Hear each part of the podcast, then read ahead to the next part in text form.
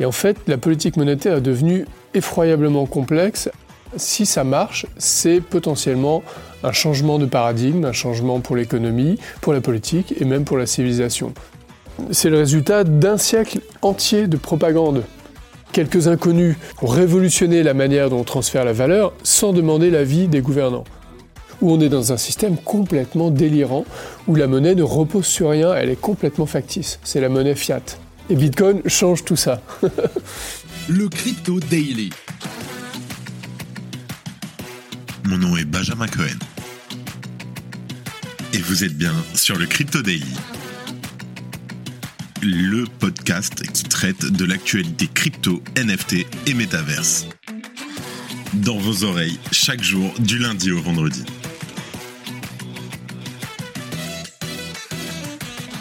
Salut, j'espère que tu vas bien. Et oui, on a reçu Yorick de Mombin sur le podcast. C'était une super interview, beaucoup beaucoup d'apprentissage pour ma part.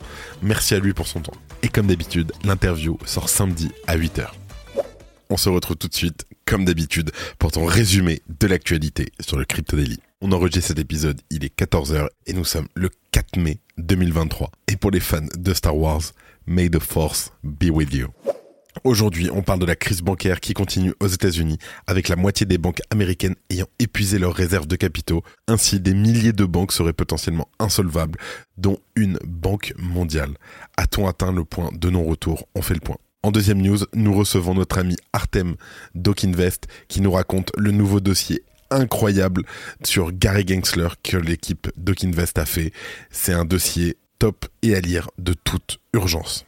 Et pour terminer, la commission des affaires économiques du Sénat a proposé des restrictions plus souples pour les influenceurs crypto afin de promouvoir les entreprises de crypto enregistrées. C'est très bien, on avance, on aime ça. Mais avant tout ça, et comme d'habitude, Simon, mets-nous la musique. Here comes the money. Here we go. C'est une journée verte comme on les aime. Market cap qui repasse au-dessus des 1,2 trilliards de dollars. Un bitcoin plus 2% à 29 200 dollars. L'Ether qui repasse la barre des 1900 dollars plus 2,25% en 24 heures. Le BNB qui suit légèrement à plus 1%. Le XRP pareil. Le Cardano plus 2,5%. Le Dogecoin plus 1%. Et le Polygon plus 1%. Mention honorable au Solana qui est à près de plus 4% à 22 dollars 30. Let's go, on passe aux news. Et on commence par la crise bancaire qui sommeille. La moitié des banques américaines seraient potentiellement insolvables. Et si tu écoutes ça, c'est très, très, très, très grave. Alors que la First Republic Bank a été rachetée en début de semaine par JP Morgan Chase suite à un accord avec la FDIC, la Federal Deposit Insurance Corporation, qui lui a versé une aide financière de 50 milliards de dollars en parallèle, il se pourrait que la contagion continue. Cette action, qui constitue la seconde plus importante faillite bancaire américaine de l'histoire, fait suite à un effondrement en chaîne de Silicon Valley Bank, de Signature Bank ou encore de Silvergate les mois derniers.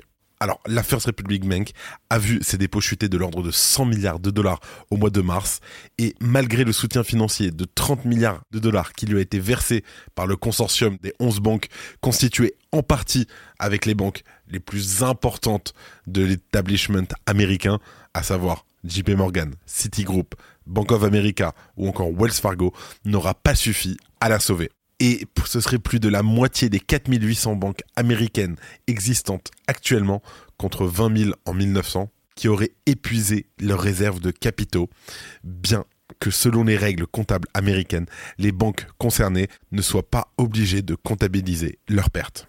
Par exemple, la Pacific Western Bancorp ou la Western Alliance Bancorp ont toutes les deux vu leurs actions respectives chuter drastiquement dans la journée en provoquant une telle volatilité que le trading de ces actions a dû être mis à l'arrêt. Et bien que PacWest soit une banque de plus petite envergure que la First Republic Bank, 80% de son portefeuille de prêts concerne des prêts hypothécaires et des prêts immobiliers commerciaux. Selon Amit Serou, professeur à Stanford dans le milieu de la finance, une partie importante des banques aux États-Unis est en danger. C'est effrayant. Des milliers de banques sont sous l'eau. Ne prétendons pas qu'il ne s'agit que de la Silicon Valley Bank et de First Republic. Une grande partie du système bancaire américain est potentiellement insolvable. Selon un document de 31 pages publié par Amit Serou et des experts du milieu bancaire le 24 mars dernier, plus de 2315 banques américaines auraient davantage d'exposition que ce qu'elles détiennent réellement, les rendant de facto insolvables. À ce titre, la valeur de marché de leur portefeuille de prêt serait inférieure de 2000 milliards de dollars par rapport à leur valeur comptable. Par ailleurs, parmi ces banques à risque se trouve un établissement mondial considéré comme systémique et dont les actifs dépasseraient le trilliard de dollars. Le nom n'a pas été cité. Et bien sûr, la FDIC ne pourra pas continuer à racheter des banques indéfiniment, l'organisme n'ayant que 127 milliards de dollars d'actifs à disposition. Et bien entendu, dans ce cas de figure, une aide financière est absolument vitale étant donné les coûts inhérents au rachat d'une banque. Ainsi, un épuisement des capitaux de la FDIC signerait le début d'un changement de paradigme. Si tu aimes le daily, une note et un commentaire nous aident énormément. Aussi, si tu ne veux rien rater de l'actualité, abonne-toi. Et aujourd'hui, on a un invité que vous connaissez qui est déjà passé sur le podcast. Nous recevons Artem d'Okinvest. Artem, salut. Merci Benjamin pour l'accueil. Salut tout le monde. Alors Artem, vous avez récemment sorti un magazine entier, un dossier énorme sur la vie de Gary Gensler. Est-ce que tu peux nous en parler déjà rapidement? Oui, bien sûr. Alors, euh, l'idée du dossier, ce n'est pas notre premier. On en a déjà fait un sur FTX à l'époque où l'exchange avait fait faillite, euh, qui avait été un énorme succès pour nous.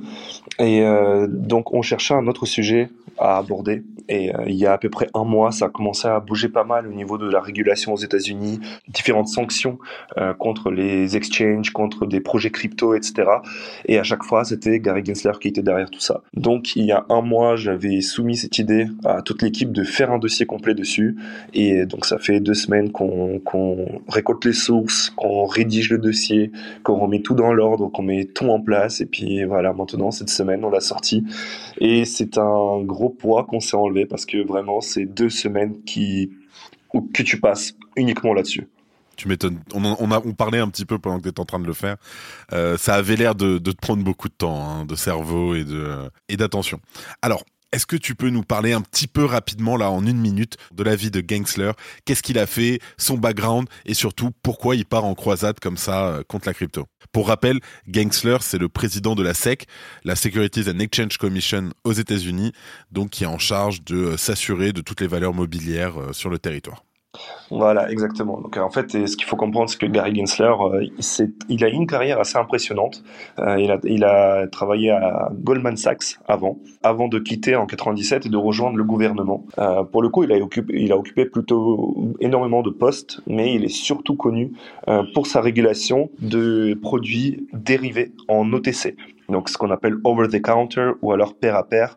Donc généralement, c'est des échanges qui ont lieu entre deux acteurs en dehors des marchés. Ça veut dire que cet échange n'a aucun impact sur le prix et sur les marchés directement. Donc pourquoi est-ce qu'il était connu par rapport à ça? Parce que c'est une industrie qui est assez énorme, euh, qu'il qui a réussi à réguler, euh, à imposer les règles dessus, euh, et donc ce qui a valu sa carrière de euh, de ce grand euh, régulateur, ce, grand gendarme des marchés américains US. Euh, Mais dans le dossier, on a décidé de remonter un peu plus loin. Et donc, en fait, on s'est rendu compte que Gary Gensler était de base celui qui a exempté tout ce marché de produits dérivés en OTC de toute régulation. Ça veut dire que c'était la personne qui a dit, en fait, ce marché n'a pas besoin de régulation. Et ensuite, il a retourné sa veste plus tard, il a changé d'avis là-dessus. Et donc, on revient beaucoup là-dessus. Euh, il a également été prof sur les crypto-monnaies et la blockchain au MIT. Et maintenant, donc, il occupe le poste de gendarme de la SEC. Et on voit qu'en réalité, il s'est donné comme mission de réguler le marché des crypto-monnaies qui est un marché qui commence à peser de plus en plus. On est plus à plus de 1 trillion euh, de dollars aujourd'hui de market cap pour toutes les crypto-monnaies. On se rend compte que cet investissement devient de plus en plus fréquent, surtout chez les jeunes. Et donc lui, sa mission, c'est faire en sorte qu'il n'y ait pas de dérive, faire en sorte que tous les acteurs soient conformes et faire en sorte de toujours protéger l'investisseur. C'est vraiment son rôle actuel. Et c'est pour ça qu'on voit toutes les sanctions qu'il émet, dont on parle dans ce dossier justement, euh, on voit les raisons de pourquoi elles sont émises, à quels sont les acteurs qui sont impactés. Super. Alors le dossier, on peut le retrouver partout. Si je me trompe pas, il est notamment gratuit et on peut en plus payer 40 matits si je me trompe pas pour le recevoir chez soi en version physique, c'est bien ça?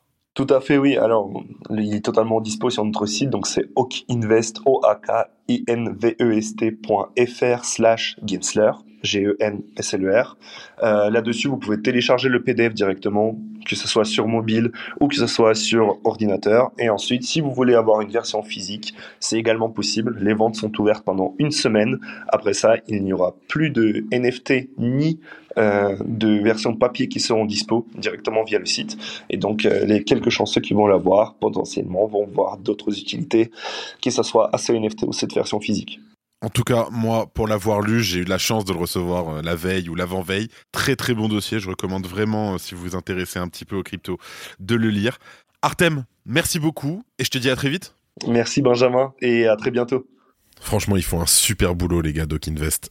Abonnez-vous, suivez-les, vous allez apprendre plein plein de trucs. Merci d'écouter le Crypto Daily. Et en dernière news, le Sénat envisage des restrictions plus souples finalement. Je t'explique la commission des affaires économiques du Sénat a proposé de permettre aux influenceurs des réseaux sociaux de promouvoir les entreprises de crypto enregistrées. Cette position est donc moins restrictive que celle adoptée par l'Assemblée nationale en mars, qui interdisait de facto les publicités pour les entreprises crypto. D'ailleurs, à ce propos, on a reçu Stéphane Vogetta, le député à l'origine de cette proposition de loi sur le Crypto Daily. N'hésite pas à aller écouter l'interview. L'amendement adopté par la Commission doit être discuté en séance plénière du Sénat la semaine prochaine. Il stipule que les entreprises de crypto peuvent payer pour de la publicité via des influenceurs si elles sont enregistrées auprès des régulateurs ou si elles possèdent une licence. Dans cette nouvelle version de la loi, les entreprises crypto dont l'activité ne nécessite pas l'obtention d'un enregistrement ou d'un agrément PSAN ne seraient pas concernées, offrant plus de clarté au projet de loi. Amel Gekker, la députée et membre du parti de l'Union centriste, a expliqué que le plan du Sénat aligne le projet de loi sur le code de la consommation français existant. Le projet de loi aborde également la question des publicités pour les cosmétiques et les jeux d'argent par les influenceurs. En revanche, la position précédente de l'Assemblée nationale exigeait que les influenceurs ne fassent la promotion que des produits d'entreprises de crypto ayant l'agrément PSAN, une licence de l'autorité des marchés financiers qu'aucune entreprise ne détient actuellement. Cependant, plusieurs entreprises dont Binance, Swissborg et quelques dizaines d'autres sociétés se sont enregistrées auprès du régulateur, confirmant leur conformité aux normes en matière de la lutte contre le blanchiment d'argent et de gouvernance. Alors là, pour devenir loi, le projet, il doit encore être approuvé à la fois par le Sénat et l'Assemblée. Et l'association défenseur de l'industrie, l'ADAN, qui a précédemment soutenu que la position de l'Assemblée pourrait nuire aux aspirations de la France à devenir un pôle de crypto-monnaie, a exprimé son soutien à la position de la Commission mercredi, la qualifiant d'encourageante. On le dit pas assez, hein, mais quand même bravo et merci à tout ce que fait la DAN, et notamment Faustine, parce que euh, on a beaucoup de chance de les avoir. Sachons-le et reconnaissons-le. Et pour terminer, les actualités en bref avec notre partenaire Bean Crypto. Merci à eux. L'exchange en faillite FTX cherche à récupérer 4 milliards de dollars de fonds auprès de Genesis. En effet, Genesis avait obtenu environ 2,1 milliards de dollars de Alameda avant sa faillite et aurait retiré plus de 1,8 milliard de FTX quelques jours seulement avant son effondrement. Les liquidateurs cherchent à récupérer ces fonds pour les répartir équitablement entre les clients et les créanciers de FTX le FOMC de la Fed a augmenté les taux des fonds fédéraux de 25 points de base, portant la fourchette cible à 5,25%. Ce niveau n'a plus été atteint depuis 2007 et le sommet de la bulle des subprimes. Désormais, les investisseurs attendent des signaux de retournement de la Fed et espèrent une politique monétaire plus souple dans les prochains mois. Descoin lance sa nouvelle plateforme d'échange de crypto. Parmi les nouvelles fonctionnalités, on retrouve l'achat récurrent, le DCA, personnalisé et multiple, l'accès à l'achat de plus de 25 cryptos sans frais cachés et une nouvelle interface intuitive afin de suivre les investissements en temps réel et le tout made in France. L'ancien CEO de Celsius, Alex Mashinsky, a défendu les accusations portées contre lui par le procureur général de New York en affirmant que les comptes Celsius Earn ne sont pas des securities. Selon les rumeurs, Amazon prévoirait de lancer sa marketplace NFT Amazon Digital Marketplace d'ici au 15 mai. La plateforme se concentrera sur les jeux blockchain et les NFT associés. Les comptes Amazon pourraient servir de wallet et utiliser des méthodes de paiement standard. Le basketteur, le GOAT James a été vu portant des baskets RTFKT avec Nike Air Force One Genesis. Cette paire est disponible en 1776 exemplaires uniquement en achetant un des NFT de la collection. Merci d'avoir écouté le Crypto Daily. Abonne-toi pour ne rien manquer de l'actualité crypto, NFT et métaverse. Et retrouve-nous sur Twitter et LinkedIn pour plus d'actualités exclusives. Je crois que j'ai tout dit, fais attention à toi et à demain pour un nouvel épisode. C'était Benjamin pour le Crypto. Merci et à très vite.